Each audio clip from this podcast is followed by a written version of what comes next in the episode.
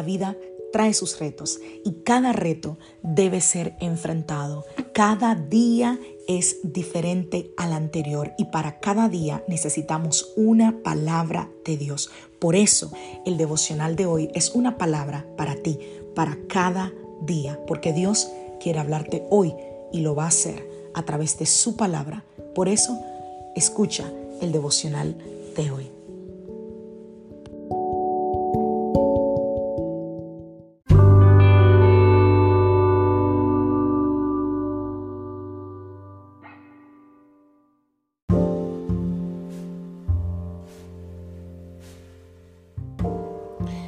Devocional del día de hoy. ¿Cuál es nuestra actitud?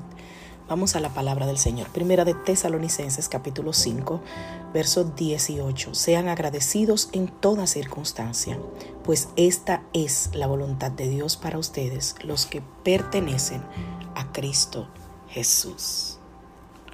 ¿Has notado alguna vez la importancia de la actitud frente a las situaciones de la vida que nos ocurren?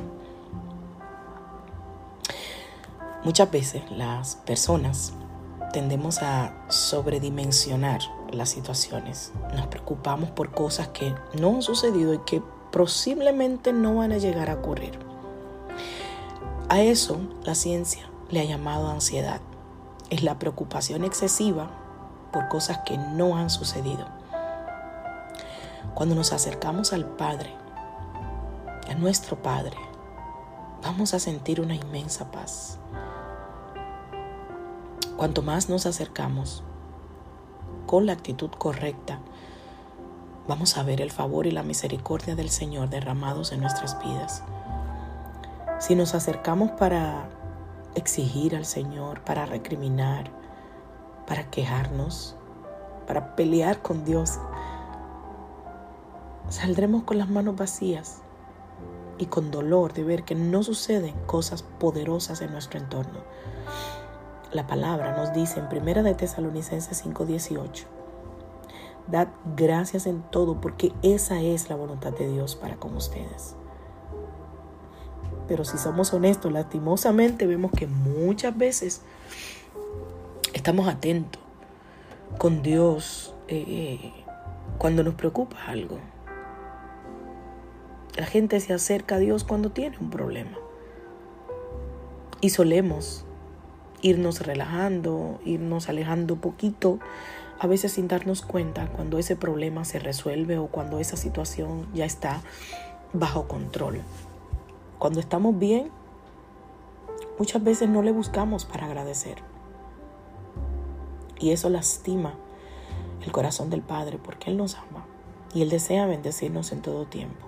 Pero también Él desea que crezcamos y que seamos fuertes para resistir los embates del enemigo si nosotros hacemos parte de nuestro diario vivir, el acercarnos al Señor para darle las gracias por todas sus maravillosas obras, por la vida que nos da, por el cuidado que tiene en todo tiempo con nosotros y con nuestros seres amados.